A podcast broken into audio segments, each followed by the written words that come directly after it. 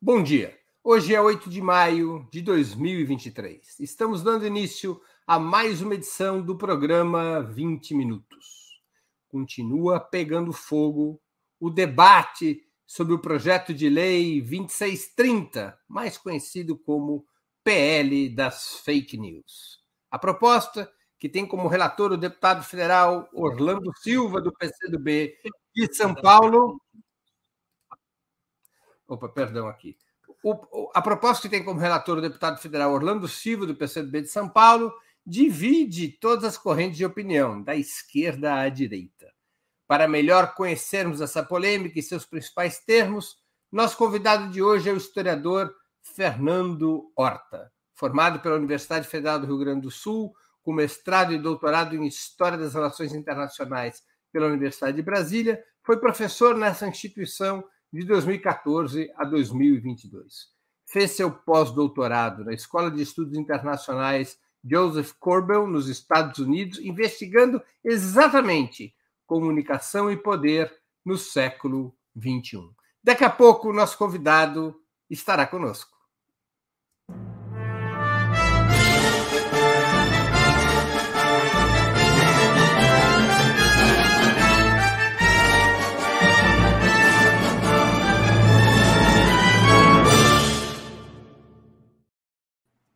Bom dia, Fernando. Muito obrigado por aceitar nosso convite. Uma honra ter você aqui no 20 Minutos. Obrigado, Breno. Uma honra minha estar aqui com você. Obrigado pelo convite. Espero que a gente faça bom uso aí desses 20 minutos, que eles se desdobrem mais 20, 20. A gente estava brincando fora do ar exatamente sobre isso, né? Fernando, o país precisa de uma lei específica para combater as fake news? Acho que precisa, sabe, Breno? Eu tenho a impressão que a gente está fazendo um trabalho, o nosso judiciário está fazendo um trabalho, especialmente aí o TSE fez um trabalho ali em 2022, que foi um trabalho muito muito ad hoc, né? Foi muito duro, foi buscando soluções ali no calor da situação e acabou dando um resultado. A gente precisa de um de um suporte um pouco mais específico a respeito disso. Acho que sim, acho que precisa. A questão é saber de que forma a gente vai fazer isso, né? De que forma nós vamos construir esse processo. Mas eu, eu não tenho dúvidas que a gente precisa, assim. Aliás, eu acho que o mundo deveria se organizar em alguns protocolos internacionais, porque esse é um problema que transpassa as estruturas de fronteira, né? Bom, então agora, já que precisamos de, um, de uma lei específica contra as fake news, eu vou te fazer a seguinte pergunta. O PL 2630, o PL das fake news, ele oferece, na sua opinião, uma boa abordagem sobre o tema e sobre a regulamentação das plataformas, em particular das redes sociais?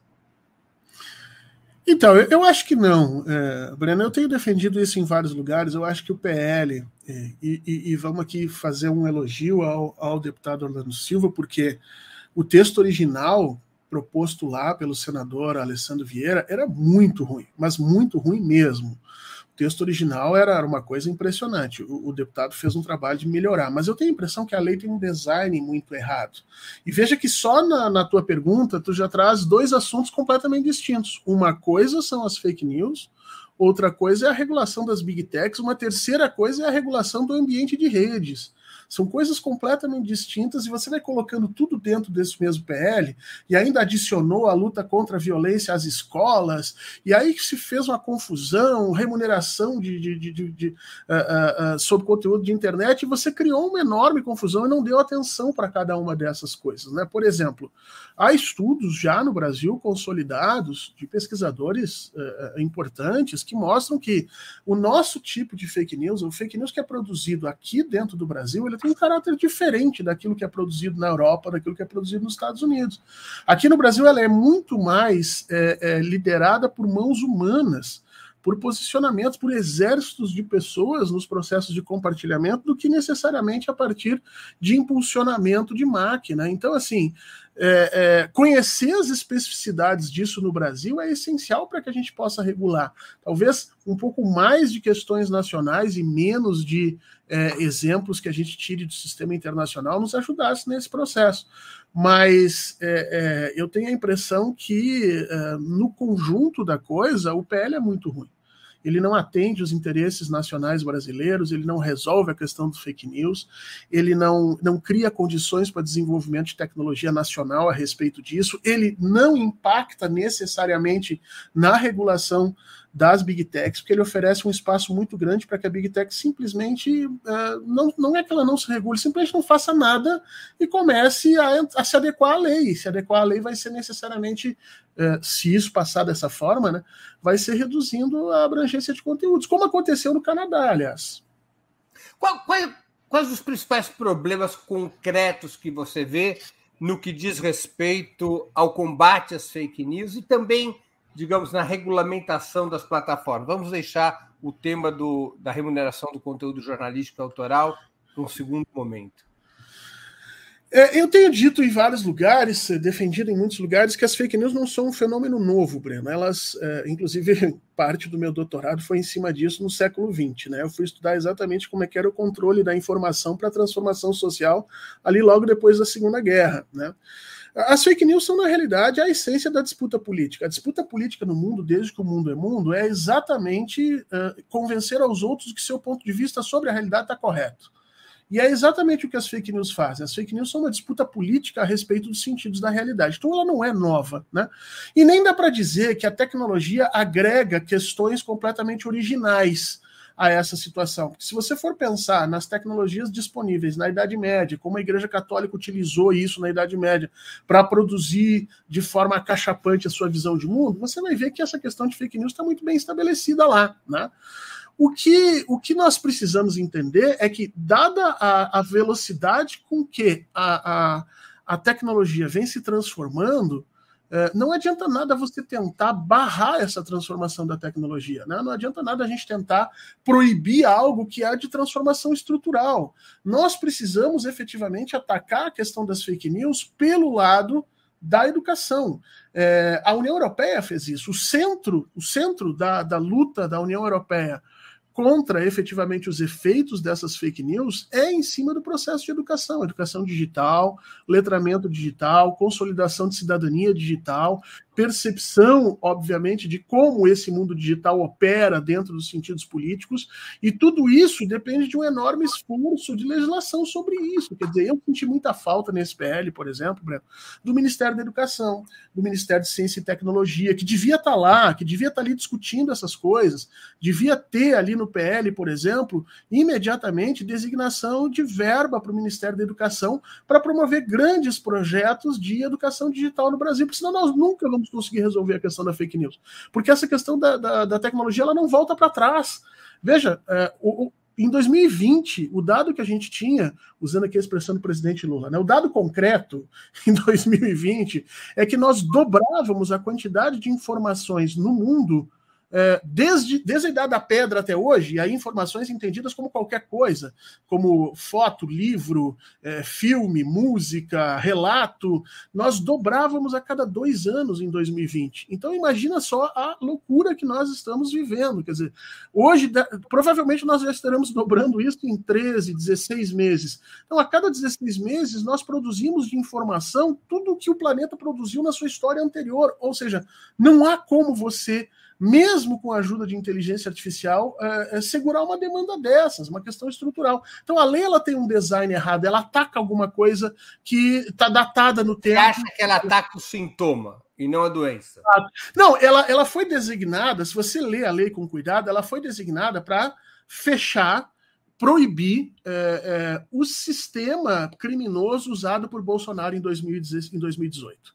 É isso que a lei ataca ela é designada para atacar aquele sistema. Por isso os bolsonaristas estão gritando tanto, porque eles têm um sisteminha montadinho que deixou eles elegerem um monte de gente, Carla Zambelli, todo mundo em cima daquele esquema, e essa lei ela fecha esse esquema. Só que é o seguinte, Breno, o esquema já colocado em prática em 2022 já foi diferente, porque as próprias plataformas se atualizaram e transformaram aquele esquema de 18 em algo que não podia ser feito de novo.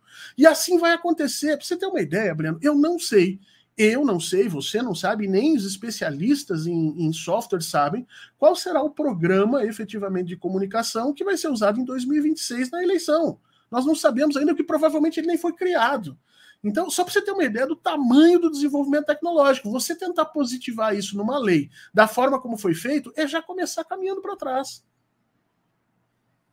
uma, uma discussão que é feita em relação a esse tema, Fernando, diz respeito a um, a um elemento que existia no chamado marco regulatório da internet, que era o elemento da neutralidade. Quer dizer, o marco regulatório da internet buscava fazer com que as empresas provedoras de serviços de internet, que era o principal alvo do marco regulatório naquele momento, mas também as redes sociais que já existissem, que elas não pudessem interferir na distribuição de conteúdo, que elas fossem mais ou menos que nem as companhias telefônicas. Elas fornecem os cabos ou as antenas, mas elas não podem ficar dizendo qual conversa será feita ou qual a velocidade e a qualidade de cada conversa. Elas teriam que ser neutras para não favorecer nem a esquerda nem a direita, nem o Flamengo nem o Vasco, nem o Corinthians nem o Palmeiras. Era, e um dos elementos que salvaguardava era também a, é, a isenção de responsabilidade das empresas provedoras e das redes sociais em relação ao conteúdo de terceiros. É, o PL 2630, segundo muitos especialistas, rompe o princípio da neutralidade. Isso é bom ou é ruim para a democracia? Romper o princípio de neutralidade das empresas provedoras. É, eu acho que é bom, tá? Mas a gente tem que colocar isso dentro de um contexto. Primeiro, as redes elas são, elas são sempre, elas foram sempre mitificadas, né? Elas foram entendidas inicialmente como um espaço de liberdade, uma construção de mundo onde os poderes não iam é, é, efetivamente calar as pessoas, onde nós teríamos formações de redes horizontais, onde não haveria hierarquização do pensamento. E aí traz-se muito aquela perspectiva das redes até a década de 90, quando efetivamente o desenvolvimento das grandes ferramentas para as, a, a, o mundo digital era feito dentro das universidades universidades, sobre uma perspectiva coletivista, sobre uma perspectiva democrática, pluralista, inclusiva. Né? Quando a gente passa para o século XXI, muda essa perspectiva do mundo digital. O mundo digital passa a ser literalmente colonizado pelas big techs e pela estrutura capitalista, né? E aí o capitalismo passa efetivamente a transformar aquela utopia digital em uma situação de uh, uh, fortalecimento de si, que é o que nós vemos hoje, né? Então você deu o exemplo da, da, da, da, telefonia. A telefonia só podia operar numa espécie de neutralidade quando você tinha ela como é, função de Estado, onde todo mundo pagava uma taxa para usar o serviço e os investimentos eram feitos a partir de interesses e funções de Estado democraticamente organizados. Quando você entra nas redes em que o modelo de comunicação vai depender necessariamente da capacidade de financiamento que essa gente tem, uh, as big techs passaram então a operar é, é, ideias de lucro em cima do controle dessa informação. E aí acabou a neutralidade. Porque, veja, quando você é, se fez uma pesquisa ali no início dos anos 2000, 2005, se não me engano, o Google fez uma pesquisa e mostrou que é, quando você faz uma pesquisa sobre qualquer coisa na rede, né, lá escreve cachorrinho, aí o Google coloca lá em cima para ti 64 milhões de páginas encontradas em 0,14 segundos. É, ninguém passa da segunda. Né? Por que, que adianta tu ter 67 milhões de páginas ninguém passa da segunda? E aí a grande questão era essa: ok, se ninguém passa da segunda e eu vendo cachorrinho, eu quero que o meu cachorrinho apareça na primeira. E aí você começa exatamente a trabalhar com o processo de publicidade implícita nesses algoritmos, né? Que vão trazendo, é, vão colocando. O chamado impulsionamento. É, e, e, existem impulsionamentos ativos, que é quando você paga para o Google, e existem impulsionamentos passivos, quando efetivamente você tem uma construção é, é, é, arquitetura, de uma arquitetura digital cujo objetivo é associar uma determinada marca a uma ideia, sem necessariamente passar pelo Google. Nos últimos anos, o Google tem criado ferramentas para evitar isso, mas ainda hoje tem empresas que trabalham nessa perspectiva da associação sem necessariamente uh, pagar o Google. Agora, quando você trabalha nisso, quando você vê o resultado, não dá mais para defender uma neutralidade nas redes especialmente desses grandes provedores, né? O que você precisa agora é entender qual é o nível de operação que essas, que essas empresas fazem dentro da política dos determinados países, e aí vai variar de caso para caso. Agora, em uma das versões anteriores do projeto, o projeto foi sendo mudado nas últimas semanas antes do momento em que ele seria apresentado ao parlamento, em uma das versões eh, anteriores do projeto havia previsão de uma agência reguladora que exerceria tarefas de fiscalização e supervisão das redes sociais. Era assim pouco definida como era essa agência, mas havia essa previsão de controle externo. A retirada dessa proposta afetou muito eh, o projeto que foi apresentado a voto na Câmara dos Deputados? Ah, no meu entendimento, destruiu o projeto, Breno. No meu entendimento, uma das poucas coisas que efetivamente tinha possibilidade de ser entendida como algo positivo a longo prazo, porque veja bem, fechar o esquema criminoso do Bolsonaro é positivo a curtíssimo prazo. O esquema já não existe mais, a bem da verdade. Você está dando um tiro num pato que já não está mais lá. É, mas é, essa ideia dessa construção, que é uma ideia retirada da Europa, tá? A, a, DSA Europa, Digital uh, Service Act, ela na realidade trabalha com a ideia de soft controls, né? Ou seja, controles que não estão na esfera do jurisdicional imediata e que por não estarem ali são capazes de ter uma agilidade maior para a transformação que a tecnologia vai sofrendo. Então era uma ideia muito legal. Claro que a composição desse desse órgão dada lá pelo pelo senador uh, Alessandro Vieira era horroroso, tinha tudo ali, menos a sociedade, né? Tava até a Polícia Federal representada lá, o parlamento indicava, o Congresso, a Câmara, todo mundo indicava, a sociedade não indicava ninguém. Tinha acho que dois, dois representantes da sociedade. Então, aquela era uma ideia interessante que nós precisávamos manter, era uma das poucas coisas que realmente precisava ser mantida. E foi aquilo ali que foi rifado de forma imediata, inclusive. Ah, porque nós estávamos discutindo, porque aquilo iria ser um conselho de verdade. Não, a gente não pode também se submeter à forma como a direita interpreta as coisas. É preciso fazer o debate público de uma forma honesta, correta e aberta. Ali não tinha nada de é, é, censura, muito pelo contrário, o que se traria ali era um controle externo com moldes europeus, no sentido de criar padrões de comportamento e exigências que se adequassem às condições de transformação da tecnologia. Infelizmente, aquilo foi retirado e, ao ser retirado, piorou demais a qualidade do PL. Quer dizer, sem agência reguladora, a regulação vira autorregulação? Essa é uma grande brincadeira, né, Bruna? É, é, a autorregulação. Sabe que quando veio essa história de autorregulação, é, imediatamente é, eu, eu, disse que a lei, não, a lei não ficou 72 horas de pé, né, Breno? Porque assim, ela foi. O, o, o, o deputado Orlando Silva liberou o, o texto final, se não me engano, na quinta-feira de noite, depois das 10 horas. Eu fui ler ela na, na sexta-feira e no domingo a Rede Globo faz uma, uma reportagem no Fantástico sobre o Discord, em que bota medo em todo mundo, todo mundo sai apavorado, ninguém, a maioria das pessoas não sabia o que era Discord, sai todo mundo lá dizendo que é importante a, a, o, o PL porque realmente o Discord não podia continuar assim. Só que o PL não regula o Discord, porque o PL foi colocado arbitrariamente ali apenas para plataformas de 10 milhões de pessoas. E o Discord Fernando, tinha três. Explica para o pessoal o que é o Discord, porque muita gente não. É.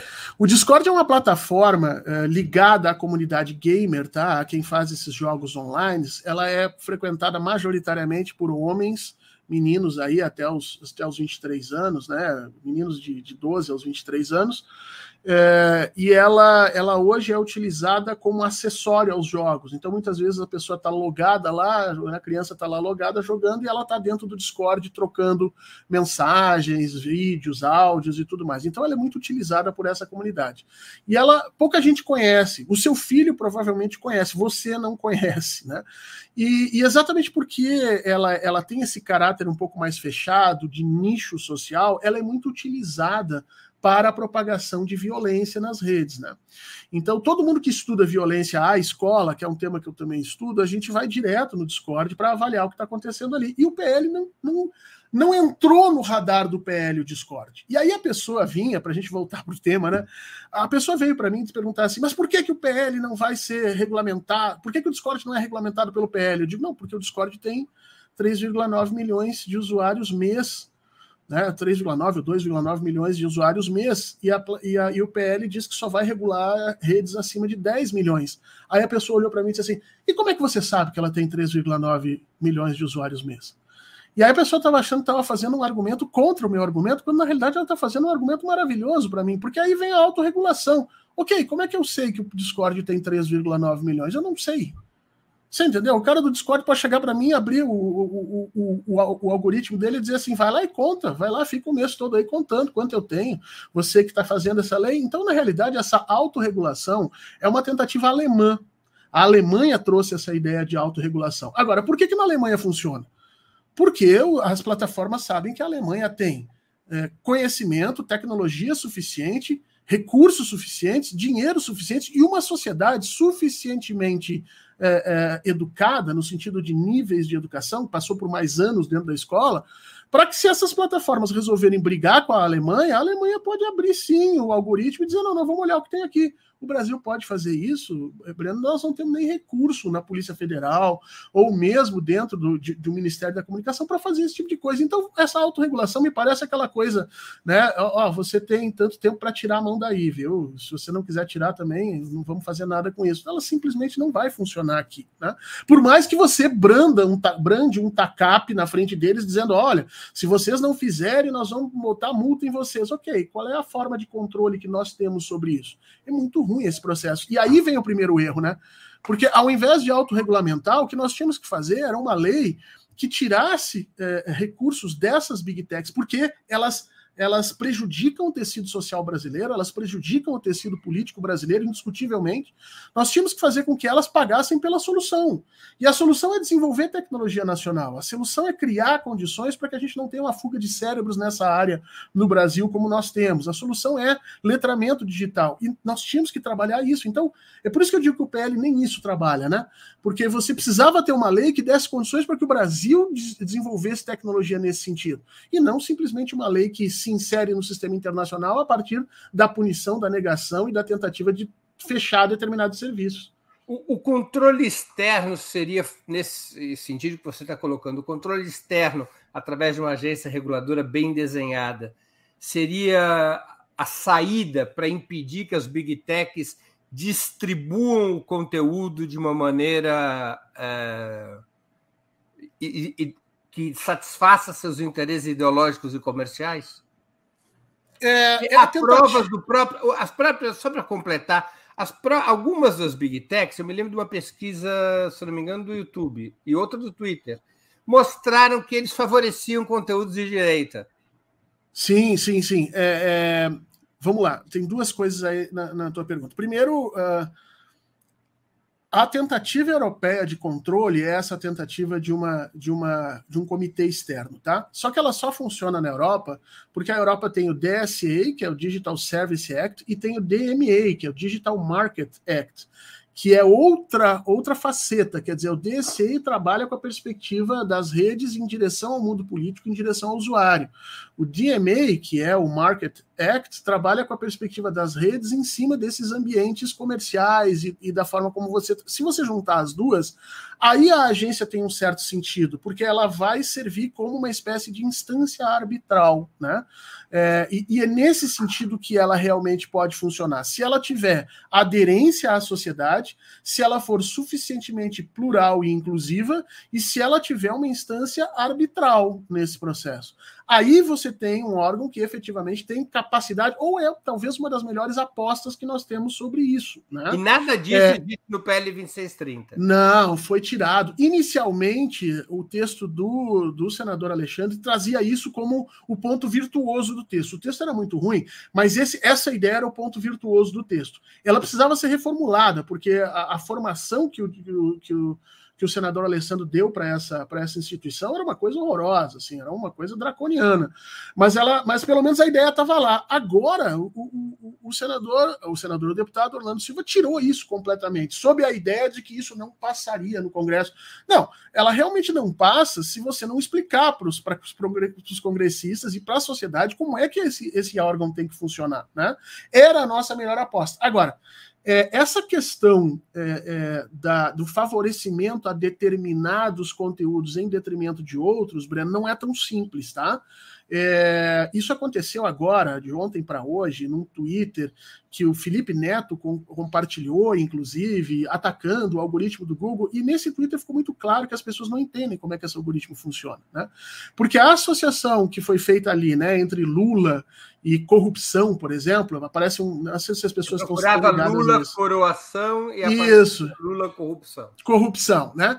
Essa associação, ela não necessariamente é política, tá? O algoritmo do Google, ele introjetou uma série de, de princípios é, que vão desde a desde a forma como você usa até o número de conexões que são feitas na própria rede. Então, se você tiver uma rede em que as pessoas estejam uh, buscando Lula corrupção de forma muito maior do que as outras, o próprio algoritmo vai direcionar para isso sem que necessariamente isso seja político, tá? Então, é, é, é muito mais complexo um essa questão. Nesse caso, tem um elemento também, me perdoe te interromper, tem também uma coisa que é, é, é fácil a gente perceber no algoritmo isso, que é a aproximação de linguagem, né? Isso. Quando você pesquisa alguma coisa, o próprio Google te corrige para ver Isso. se você não está errado. Isso, e, e, e, muita gente, e o Felipe Neto faz, tenta ali fazer um teste científico nisso, né? Ele troca uma das variáveis, ele deixa de perguntar sobre o Lula e passa a perguntar sobre o Bolsonaro, e aí a associação com o Bolsonaro e com coração e não com corrupção. Só que se você fizer a mesma pergunta, a mesma pesquisa em inglês, você vai ver que não tem o mesmo resultado. Se você buscar Lula coronation, ele não vai trabalhar, ele não vai dizer você quis dizer corruption, ele não vai dizer isso, porque ali existe uma aproximação linguística também dentro do algoritmo. Então, o algoritmo do Google hoje tem tantas instâncias e eu acho que final do ano passado, Breno, teve uma uma CPI, a gente pode dizer assim, no Congresso americano, onde o Senado americano trouxe eh, engenheiros de todas essas companhias para conversar com eles. E é muito engraçado as pessoas, quem não é da área, não pesquisa isso, não tem obrigação, mas quem é da área sabe, foi ler os testemunhos deles. E os engenheiros do Google diziam claramente ali, Breno, do Google, do, da, da Meta, que é o Facebook, o Instagram e tal, diziam assim: a gente não sabe muito bem como é que o algoritmo funciona. Quer dizer, você cria aquela coisa e você sabe o que você bota para dentro, mas você não tem noção efetiva exata de como aquilo vai trazer, qual é a situação que está saindo. Então, muitas vezes eu penso que as pessoas, por não conhecerem como é que funciona a tecnologia atual, acham que essas big techs têm mais poder do que elas têm. Veja bem, Breno, elas têm muito poder. Elas podem fazer muita coisa, mas algumas das coisas que a gente imputa a elas, elas não estão em condições de fazer. Essa é uma delas. Essa associação é uma associação feita por algoritmos. E aí, um amigo me perguntou: ah, mas como é que você sabe que isso não tem um laço político? Eu digo: nem eu, nem você nunca vamos saber. E é exatamente por isso que a autorregulação não funciona. Você entendeu? O termo técnico para isso na literatura é opacidade. Né? Então, o que é a opacidade? É a capacidade que essas empresas têm por tratarem numa, num limite de, de, de, de científico tão alto que elas têm de simplesmente dizer para os estados assim: tá aqui, ó, se você quiser, você entende, isso aqui tenta regular. E não tem gente suficiente para fazer essa regulação. Pelo menos nós não temos isso no Brasil. Né? Nós temos grandes cérebros nessa situação, mas falta, uh, falta com que a gente tenha estrutura para fazer essas coisas serem viabilizadas. Claro. Agora, aprovado o PL 2630, as plataformas, as big techs, ficam mais fortes ou mais fracas?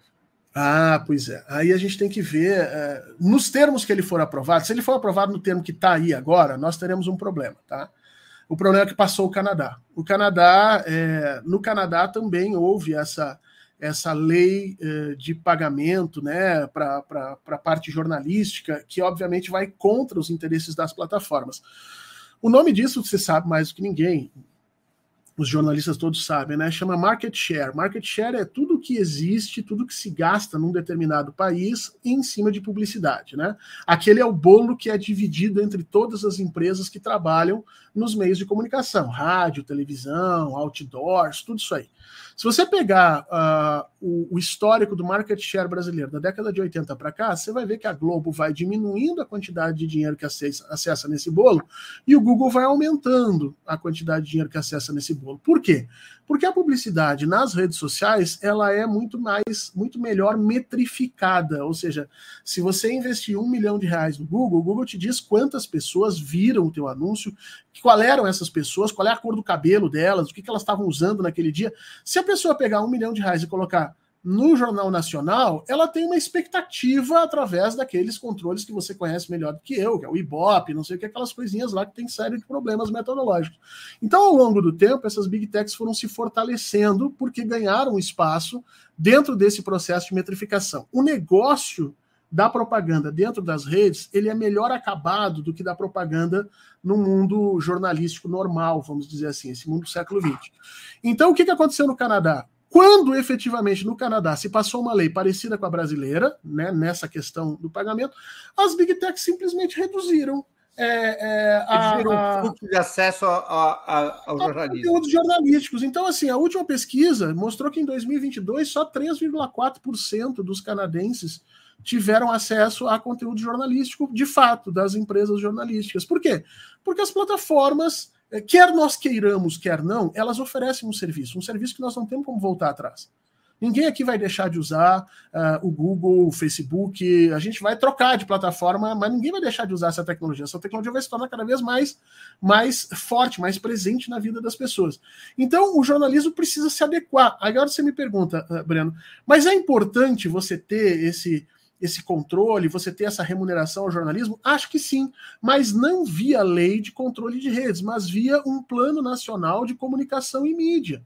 Quer dizer, você precisa ter um planejamento nacional de como organizar é, a pluralidade da comunicação de forma que esses ecossistemas tenham garantidas condições de sobrevivência e não simplesmente trabalhando na perspectiva do mais forte, como o PL faz. No final das contas, acho que as plataformas se fortalecem, com isso, tá? Elas vão perder um pouco de dinheiro ali, porque vai voltar uma parte de dinheiro para as empresas jornalísticas. A Globo vai acabar se fortalecendo, mas ao longo do no correr do tempo, esse processo de reversão do dinheiro em direção à publicidade digital vai seguir. Então a Globo não tem como segurar esse processo muito mais. Então, assim, acho que elas acabam se fortalecendo e nós perdemos uma oportunidade gigantesca de trabalhar corretamente o tema. Por que, que a reação das plataformas, das big techs, é tão truculenta quanto o projeto? Ah, porque daí vem três problemas, né? A gente pode colocar. O primeiro é, é as plataformas como entes de colonização do capitalismo branco do norte, aquela coisa toda que muitas vezes as pessoas torcem o nariz, mas que a gente sabe que existe, né? Elas são como entes colonizadores, elas enxergam o sul global como espaços de colonizados, né? Então, se os colonizados resolvem levantar a voz e falar grosso, isso pode gerar um processo em cadeia que vai levar, inclusive, países europeus a acharem que podem falar um pouco mais grosso. Então, é, é, o que elas estão fazendo é uma contenção de danos. Elas sabem que elas vão ser reguladas no mundo inteiro. Elas sabem que o modelo de negócios que elas operaram até 2010, especificamente, até 2013, não vai continuar, porque o Brasil Brexit, bom, só para as pessoas terem uma ideia, o Brexit fez com que o PIB da Inglaterra caísse quase 25%. Então, assim, uma decisão tomada que os ingleses até hoje não sabem como tomaram. Se você perguntar para um inglês por que, que eles saíram, tirando aquele mais de extrema direita, os outros dizem, não sei. Né? Então, o Brexit foi terrível. O que eles operaram ali demonstrou claramente a capacidade das redes de transformação da postura política das pessoas. Então, a Europa vai regular os países vão regular. A questão que as big techs estão fazendo agora é o quanto de oposição elas podem fazer para que essa regulação seja minimamente eh, eficaz no que tange a acumulação de dinheiro que elas fazem em termos internacionais. E onde é que elas vão falar mais grosso? Elas vão falar mais grosso é, exatamente no sul global. Então elas vieram para cá para isso, né? Segundo, porque elas operando no Brasil é, a partir, vamos dizer assim, de um confronto político com é, a Globo, elas também sabem que o sistema político brasileiro ele é muito permeável a essas questões de apoio financeiro. Então elas estão jogando o jogo. Elas sabem, por exemplo, que isso nos Estados Unidos não daria certo, que se elas fizessem essa grita nos Estados Unidos, tanto é que quando o Facebook foi chamado para se manifestar lá no Senado americano, o, o presidente, o dono do Facebook, foi lá dizendo yes, sir, no, sir, entendeu? Foi lá dizendo sim, senhor, não, senhor, desculpe, senhor senador. Aqui no Brasil, não. Aqui no Brasil elas falam grosso, por quê? Porque existe uma questão de colonialidade. E sabem que a política brasileira é permeada por esse tipo de situação. Então elas fizeram esse barulho também por conta disso, né? E um terceiro motivo é que é, a gente tem que entender que os custos de operação dessas empresas no mercado do sul global elas são sempre entendidas como o mínimo possível, né? E quando você vai operar essas transformações que o PL está exigindo que elas operem, e algumas das transformações são impossíveis, tá? Muita coisa que o PL está querendo ali é impossível fazer tecnicamente, tá? Não é que eu não gostaria que as empresas fizessem, eu adoraria que elas fizessem, mas elas não têm como fazer. Mas os custos que elas vão operar vai subir demais aqui. E aí, aí desculpa. É uma, seria uma espécie de autorregulação forçada. É, porque você vai ter que operar algumas coisas. Por exemplo, o PL diz que a grande, a grande, o grande ponto do PL que está misturado ali no texto, que merecia um capítulo próprio, é que o PL trabalha com a ideia da corresponsabilização. Então ela está dizendo o seguinte: olha, as plataformas são responsáveis pelo dano que for causado a partir da informação que elas transmitem. Né? Então elas são responsáveis por esse dano. E aí ela opera uma série de, é, é, de itens ali que são danos que elas, as plataformas não podem se se dizer neutra sobre isso. Então é terrorismo, violência contra crianças, aquela coisa toda, né? E ali ela diz o seguinte: que as plataformas precisam criar meios para é, conter esses conteúdos antes deles ap serem apresentados. Porque como é que funciona hoje, é, Breno, para as pessoas entenderem? Vamos supor que eu coloque nas redes um, um vídeo de, sei lá, de pedofilia, né? Uh, acho que pedofilia não é muito bom porque tem já algoritmos para tentar detectar isso. Mas vamos botar que eu bote nas redes ali um vídeo de violência contra animais. Uh, o algoritmo não vai detectar de imediato que aquilo ali é um vídeo de violência contra animais. Ele vai fazer o processo de apresentação em, em linhas, como ele faz. Eu apresento primeiro para 100 pessoas, vejo qual é a relação que tem ali entre é, é, likes, curtidas, comentários e tal, e, e deixo um botão para as pessoas dizerem: você quer denunciar esse vídeo? Então, quando as pessoas passam a denunciar esse vídeo, aí o algoritmo reconhece através de uma série de cálculos, e aí passa isso para um outro sistema de avaliação em que você efetivamente aí pode pegar que aquele conteúdo é um conteúdo malicioso. O problema é que isso é feito, veja, com a exposição nas redes. E o que o PL ordena é que isso seja feito antes da exposição nas redes. E para ela fazer antes da exposição nas redes, ela vai ter que criar algoritmos que estabeleçam uma forma de compreender determinados tipos de crimes que estão colocados ali, tanto na área é, tanto a partir de referenciais de som, quanto imagem, quanto texto. E isso é de uma, é de uma complexidade brutal. Às vezes as pessoas dizem assim: ah, mas já faz isso para as músicas, então tem como fazer. Não, gente, música é matemática. Música você transforma em matemática, você cria um algoritmo para encadear, para reconhecer determinados padrões matemáticos. Texto, é, é, é, é, movimentação de mãos, né? Hoje nós temos os chamados dog whistles. Nada disso o algoritmo vai conseguir pegar de forma muito, muito imediata, né?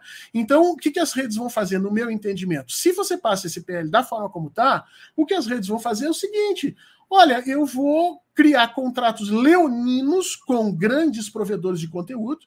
Então, veja só, é, eu vou lá e digo para o Felipe Neto assim: olha, Felipe Neto, eu vou passar um novo contrato para você. O contrato vai dizer o seguinte: se qualquer vídeo de você causar prejuízo para o YouTube, você vai arcar com o prejuízo. E ou o, o, Felipe Neto aceita isso, ou ele não vai mais fazer com vídeo para o YouTube. Claro que o Felipe Neto sabe o conteúdo que ele faz, sabe que ele não vai fazer isso, então vai assinar. Agora, as plataformas, os criadores de conteúdos menores, Breno, não vai valer a pena para as redes sociais é, é, é, produzirem, de, darem abertura para esses caras, porque o risco é muito grande para eles ganharem muito pouco com esse tipo de conteúdo. Então, o que elas vão fazer é um shutdown. Elas vão chegar e vão dizer: olha, canais com menos de, sei lá, 150, 200 mil inscrições não, não vão mais impulsionar, não vão mais fazer conteúdos, não vão mais ter conteúdos monetizados e pronto, agora vocês se virem. Porque a relação comercial não vai valer a pena desenvolver essa quantidade brutal de tecnologia para fazer o que o PL quer que faça e que nós sabemos que na realidade é muito complexo, muito difícil de se fazer. Fernando, existem modelos de regulamentação, na sua opinião, que sejam praticados em outros países que poderiam inspirar soluções adequadas para o Brasil? Claro, eu vou excetuar o caso da China, que resolveu o problema da maneira mais radical possível, que é fechou o Facebook, fechou o Google fechou e abriu e criou seus sistemas. Isso, criou sistemas nacionais. Mas mesmo eles estão tendo problemas, tá? Mesmo eles têm problemas com DNS, com fuga de, de, de, de, de controle. Não é, não é perfeito, mas eles têm um sistema. E eu me lembro, Breno, que quando eles fizeram isso lá atrás, no início dos anos 2000, tinha brasileiro gritando. Tinha brasileiro dizendo como é que vão fazer censura no Google na China? Pois é, se mostrou a longo prazo que a China estava correta, né? É, se você me perguntar... E, aliás, tem... há setores na Europa que propõem a mesma coisa. Claro, não, eles estão entendendo como é que isso funciona agora, né? Eles estão entendendo porque é, o que a China verificou lá atrás, e usando metodologia marxista, né? análises marxistas, ou seja, nada é desprovido da situação ideológica que lhe, que lhe acompanha. Então, obviamente, que mesmo que a gente esteja hoje defendendo um conceito meio perdido aí de liberdade de expressão, quando eu aplico isso na realidade, eu venho com toda a questão material. Aí a China diz: não, a gente não quer isso aqui. Hoje a Europa está entendendo a mesma coisa, né? Agora, se você me perguntasse assim, olha, quais são os sistemas hoje que tem. Porque isso é um problema mundial, tá? Ninguém tem a resposta para isso. Vamos deixar bem claro. Muitas vezes a gente está aqui uh, demonizando o próprio deputado Orlando Silva, e não é esse o caso. Tá? Não há uma resposta mundial. Nós estamos estudando isso há 10, 12, 15 anos, o mundo inteiro, e nós não temos resposta para esse problema ainda. Isso é uma transformação epistemológica. Nós estamos saindo de um mundo é, analógico para um mundo digital. As pessoas perderam seus referenciais de verdade, as pessoas estão se transformando. Né? O Foucault ele tem um conceito chamado é, regime de verdade. Nós não sabemos mais o que é verdade e o que é mentira. Isso vai ficar cada vez pior porque daqui a pouco vai entrar as deepfakes, daqui a pouco vai entrar a inteligência artificial imitando vozes, daqui a pouco você Já vai ser colocado... multiverso. É, não, essas coisas vão piorar, entendeu? Agora, a melhor aposta, no meu entendimento, é a aposta da União Europeia, que se baseia em três coisas. Primeiro, educação, construção de cidadãos, cidadãos digitais, propriamente dito, um investimento muito grande em politiza politização e educação digital.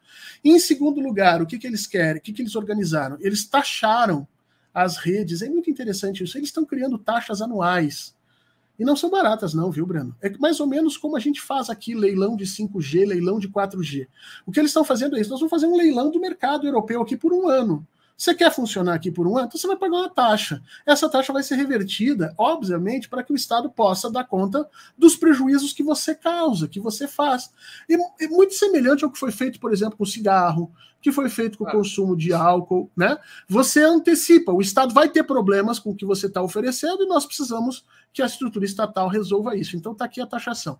E a terceira coisa é exatamente esses controles, esses soft controls através de comitês uh, estabelecidos pela sociedade, que é a parte mais importante. Eu acho que esse é o sistema que melhor deu condições. A gente ataca a questão da fake news, não pela tecnologia, não culpando a tecnologia, não criminalizando a tecnologia, porque isso não vai dar certo, mas ataca trabalhando como uma espécie de é, vacina no nosso tecido social, né? Ensinando as pessoas como operar isso. E aqui, Breno, deixa eu só fazer um parênteses. Letramento digital, educação digital, não é ensinar a pessoa a usar o Word, o Excel ou pregar programar em PHP, tá? Não é ensinar ela a ver onde é que está a, a, fake news e saber quais são as páginas que ela é uma coisa muito mais complexa do que isso, tá? Mas é o caminho que eu acho que nós temos que tomar. É cobrar efetivamente das big techs uma parte desse lucro que eles estão tendo absurdo, porque eles têm esse lucro exatamente porque eles se apropriam de uma informação que eles não produzem, porque as pessoas não notaram isso, né? Mas onde é que o Google, o Facebook, eles ganham dinheiro? Eles ganham dinheiro a partir da informação que você produz. E não é nem do vídeo intencional que você é, produz. É o sistema mais fácil. O Facebook é o, é o, é o renascimento do trabalho escravo em proporções jamais pensadas antes. Tem mais ou menos um milhão de pessoas que trabalham Traba... de graça para o Facebook. Isso, não, e a gente tem estudo mostrando, por exemplo, que eles fazem isso com os produtores de conteúdo, né? Então, os produtores de conteúdo começam a produzir numa determinada, numa determinada escala, aí a plataforma começa a reduzir o pagamento que faz para forçar os caras a trabalharem mais. Exatamente como o Skinner fazia com os ratinhos no laboratório, o Pavlov fazia, sabe? Exatamente o mesmo Behaviorismo na veia. Behaviorismo na veia, entendeu? Aí o cara começa a produzir vídeo dois, antes ele produzia dois para ganhar uma grana, agora ele tem que produzir cinco, mas ele vai produzir, entendeu? E assim a, a, a plataforma vai ganhando dinheiro.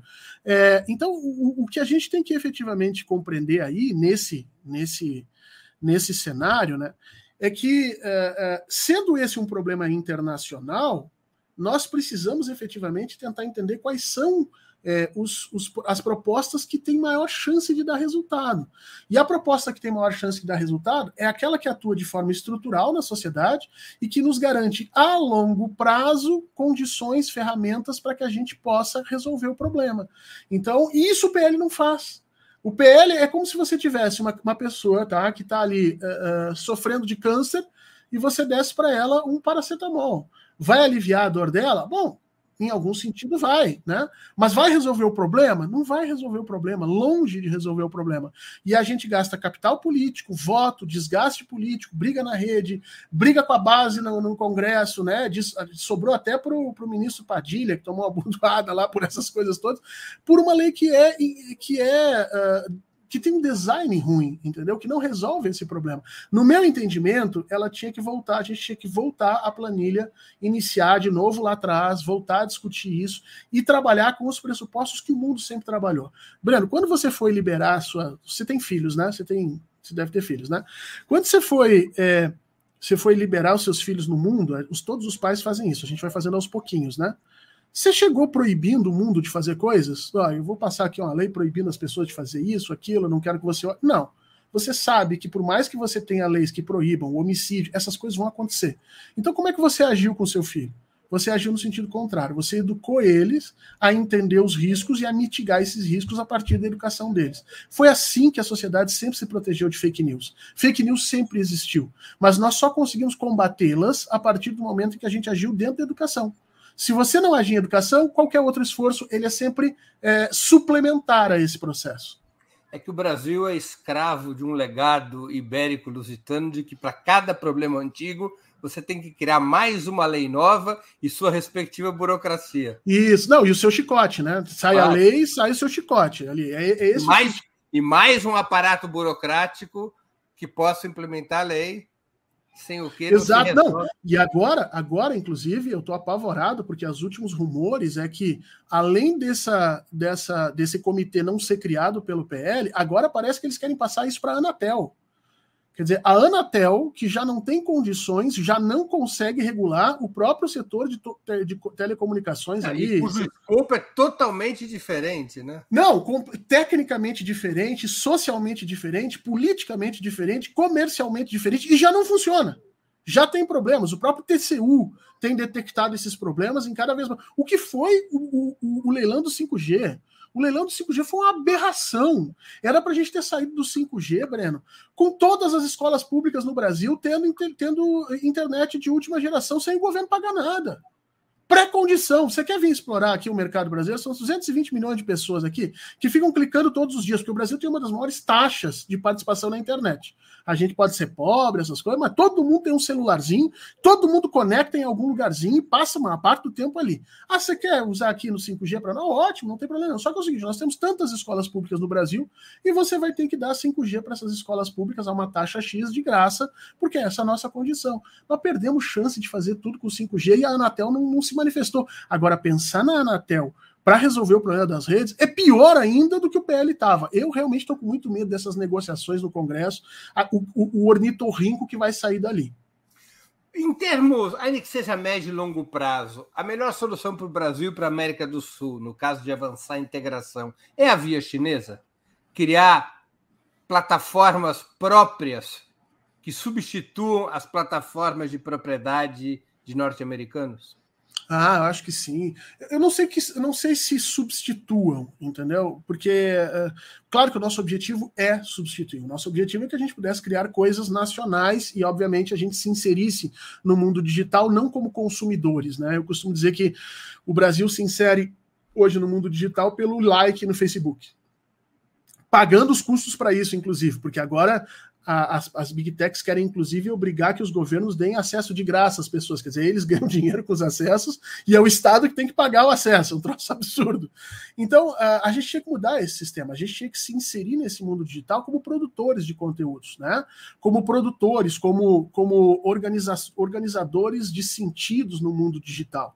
E para isso, necessariamente, nós temos que fechar um gap um gap de tecnologia, não só digital, mas um gap de tecnologia política, um gap de tecnologia social. Quer dizer, nós temos que ensinar as nossas populações a não serem é, submissas a esse processo. Veja, tem um livro maravilhoso de um professor que eu, inclusive, recomendo, se você não, não, não entrevistou ele ainda, que é o, o professor David Nemer, que impressionantemente não é ouvido nessas questões. Eu fico impressionado com isso. Ele tem um livro chamado Tecnologia do Oprimido, é, que é muito interessante, porque ele mostra que mesmo na, nas periferias, onde o acesso a recursos é baixo, a forma como os indivíduos interagem com o processo da tecnologia é uma forma muito mais independente e propositiva do que nas áreas em que você tem excesso de recursos, né? Em que as pessoas podem fazer o que bem entender. Ou seja, a forma como essas plataformas, é, como essas plataformas, como essas comunidades interagem com o processo da plataforma é tão disruptiva que as próprias plataformas tiveram que se reorganizar a respeito disso. Ou seja, o que, que ele quer mostrar? Que nós produzimos sim tecnologia digital, só que a gente produz do lado do, do, do, lado, vamos dizer assim, mais frágil da concentração de, de conhecimento. Então, o que o Estado brasileiro tinha que fazer é aumentar a nossa capacidade de conhecimento, as nossas informações, para que esse lado venha a aparecer mais fortemente. E aí sim, aí a via chinesa é talvez o caminho. Via chinesa entendida aqui no sentido, antes que venham nos criticar, né? Porque daqui a pouco o cara desvia chinesa, começa os caras a gritar aí que a gente está defendendo que a China venha tomar as nossas comunicações. Não. Via chinesa que a gente está dizendo é o seguinte: investimento do Estado em educação, em massa crítica de conteúdo, de tecnologia digital, para proporcionar que os países desenvolvam ferramentas digitais próprias, né? E a partir daí, sim, concorrer no mundo nesse sentido. Eu acho que esse é o grande caminho. Fernando, é, você propõe que a gente comece do zero na, pra, na elaboração de um novo projeto. Muita gente fica ansiosa, até desesperada, mas e até lá? Como a gente faz para combater as fake news? Há uma situação de emergência ou até se poder chegar a um projeto melhor desenhado, a justiça tem instrumentos suficientes para ir enfrentando as fake news? Não, eu acho, eu acho que não há uma situação de emergência esse ano. Vamos ser sinceros. 2023 nós estamos relativamente tranquilos. Acho que se poderia tirar mais seis meses para fazer essa discussão com calma até o final do ano. Acho que hoje eh, os nossos juízes estão operando já na base da criatividade, adequando aí o ECA, adequando aí é, é, é, as leis de consumidor, né? adequando as próprias novas legislações que foram utilizadas pelo TSE. O STF poderia dar um balizamento sobre essa questão, né? Então, acho que nós não estamos nessa situação apresurados. Eu acho que isso aí, inclusive, foi uma grande fake news, né? Aquela coisa, precisamos salvar as nossas crianças, pelo amor de Deus, e tudo que o PL não faz é salvar as crianças. É um troço impressionante, porque o Discord, por exemplo, não era pego por isso. Então, acho que a gente poderia efetivamente esperar, acho que não é, não é, não é uma sangria desatada. Nós temos um marco civil da internet que é muito bom, precisa ser adaptado nesse momento, vai passar por uma crítica muito grande aí no STF, no artigo 19. Vamos ver como é que essas coisas vão olhar, mas eu acho que nós teríamos tempo para isso. Acho que e por isso que eu falo em oportunidade perdida, porque nós vamos gastar cartucho para fazer passar uma lei que já está obsoleta. Veja que a lei sequer conseguiu chegar no Discord. O Discord é de 2015, Breno. O Discord não é criado agora, o Discord é de 2015. O que, que vai ser dessa lei para as tecnologias que forem inventadas agora, 2024, 2025? Nós não sabemos. Então a gente vai gastar cartucho numa coisa que não vale a pena. E nós temos uma condição nesse momento. Olha, onde nós precisávamos de uma lei mais ou menos nesse sentido era em 2021 para a eleição de 2022. Ali sim. E ali o que aconteceu? O TSE e o STF tiveram que brigar na unha com as big techs, a gente viu efetivamente o trabalho do Alexandre de Moraes. Agora, esse trabalho já está feito. Ele abriu essa picada na base da, da, da, do machado e da mão.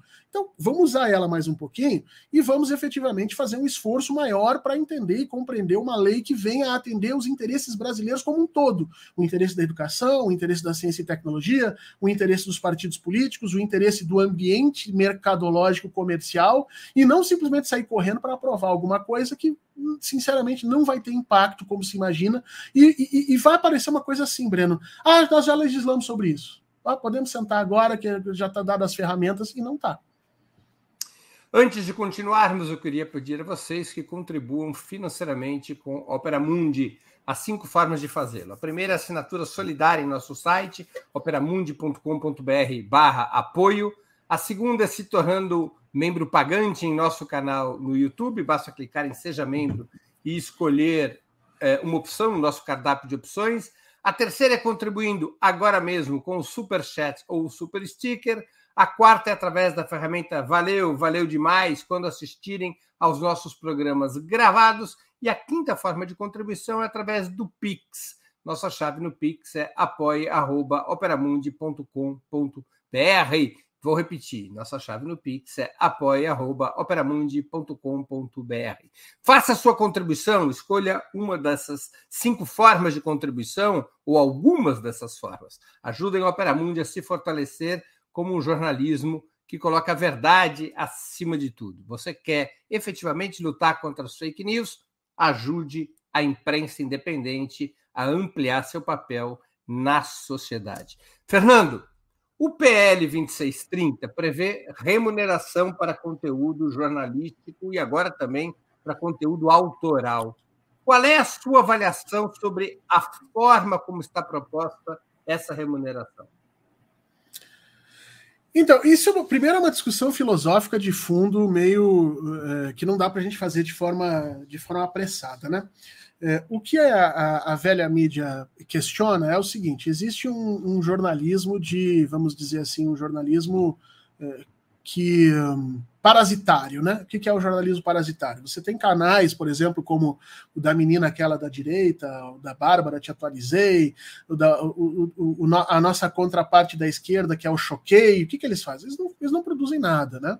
Eles pegam as informações que são dadas aí pela mídia, ressignificam né? Talvez coloque ali uma fotinha ou outra, estabelecem uma outra relação com aquele sentido e vendem aquilo e ganham em cima disso. Então, as mídias, de alguma maneira, as mídias antigas, tradicionais, dizem: olha, existe todo um trabalho, um custo que você tem para apurar o jornalismo é, e esse custo precisa ser pago. Bom, aí nós temos dois problemas. O primeiro é achar que as mídias tradicionais fazem efetivamente esse jornalismo, né? Porque o que nós temos cada vez mais é um jornalismo declaratório no Brasil, você sabe disso. É, é opinião, é o que o fulano diz, o jornalista muitas vezes não vai nem apurar. Né? E segundo, é achar que as mídias alternativas não fazem jornalismo. Né? Então a gente tem que discutir isso filosoficamente, porque eu tenho a impressão que aí nós temos um erro. Agora, eu não, eu não, não tenho uma posição fechada com relação a isso. Acho que sim, que o jornalismo é uma ferramenta importante da sociedade como um todo, mas ele só é importante se ele for plural. E tudo que o PL não faz é criar um jornalismo plural. O que o PL vai fazer é quando você criar essa remuneração, é, você vai acabar com o ecossistema especificamente das redes de esquerda. Né? A forma como está organizado é exatamente isso. Vai acabar com. A gente chama de ecossistema, as pessoas têm que entender isso. Lá no início dos anos do, do século XXI, a gente chamava de redes, né? Porque havia uma questão hierárquica. Hoje em dia a gente chama de ecossistema, por quê? Porque no ecossistema tudo é importante, desde a formiguinha até o elefante, né? Tudo ali está dentro daquela situação. Então, é essa mesma ideia do mundo digital. Mas, mas me explica por que, que afeta o ecossistema de esquerda em especial Ah, porque você vai aumentar os custos de operação dessas empresas dentro do Brasil. Né? Ela vai ter que criar algoritmos para avaliar os conteúdos e ela vai ter que criar algoritmos que detectem esses conteúdos e que possam efetivamente ser reivindicados por essa grande mídia. Né? Então, por exemplo, o Fernando vai fazer um vídeo, o Fernando usa lá durante cinco minutos um, uma notícia do Globo, uma notícia do Estadão, uma notícia de algum lugar, né? Então só tem duas formas de você fazer isso. Ou você cria um algoritmo que efetivamente detecte aquilo e tire do Fernando essa remuneração, como se faz hoje, por exemplo, com os direitos autorais, né? Então você usou uma música que não é sua, o, o YouTube detecta e vai te dizer, olha, o seu vídeo vai, ele vai ser desmonetizado para você e vai ser monetizado para o dono da música, né? E isso, é, isso vai gerar um custo, né?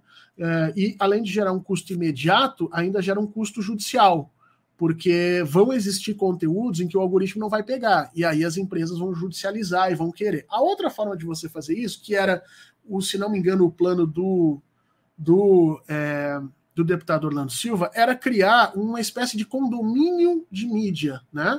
Então, as empresas jornalísticas iriam se cadastrar a partir de uma determinada regra, que não está muito claro qual seria. Então, empresas com mais de tantos jornalistas contratados, né? Viria uma regra, e uma parte dos rendimentos que as redes sociais que o, o, essas redes, né, essas big techs auferiam no Brasil, seria imediatamente transplantado para esse, para esse comitê e dividido ali de alguma forma que também não está muito clara essa divisão. Uh, veja, qualquer uma das duas possibilidades, você onera efetivamente a plataforma. A plataforma vai ter que ganhar menos dinheiro sobre o conteúdo. Você acha que ela vai pagar isso, Breno? Você acha que o Google vai dizer, não, deixa que esse é um custo que eu seguro e, e quero manter saudável o ecossistema de esquerda? Claro que não o que ela vai fazer é o seguinte: os grandes canais, como por exemplo o Opera Mundi, o 247, o GGN, esses canais vão continuar. Agora, todo mundo que está abaixo, sei lá, ela vai botar isso, obviamente vai haver um estudo para isso, né? Então, olha, antes de você ter, sei lá, 50 mil inscritos, 60 mil inscritos, seus vídeos não são monetizados e ponto final. Então, veja, é, quando o 247 ou o Opera Mundi ou qualquer outro fala com relação a isso, eles não estão defendendo a si mesmo É uma coisa que as pessoas têm que entender. Essas grandes plataformas, elas, inclusive, eu acho que as, essas plataformas vão entrar no condomínio, entendeu, Breno? Eu tenho a impressão que vocês fazem jornalismo, de, vocês vão entrar nos critérios de jornalismo, vão receber dinheiro dali. Então, eu acho que vão perder muito pouco. Agora, todo mundo que está abaixo, aí sim, aí ferrou. E sabe qual é o problema? É que as redes de esquerda no Brasil elas, elas têm um formato diferente das de direita. As redes da direita são hierarquizadas, são redes verticais, onde você tem um fluxo de informação estabelecido. O ecossistema de direita ele é muito menor, é muito menos vibrante.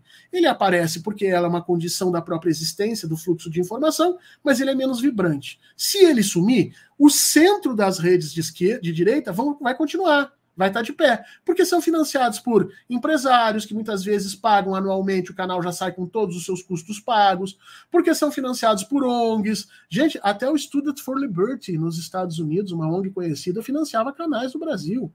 É, tinha, tinha concursos no Brasil para decidir quem era o melhor canal liberal do Brasil. E aí você pagava 50 mil dólares. Pô, 50 mil dólares para um rapaz que está aí com 18, 19 anos iniciando, ele paga os custos do ano dele no canal e ainda sobra dinheiro.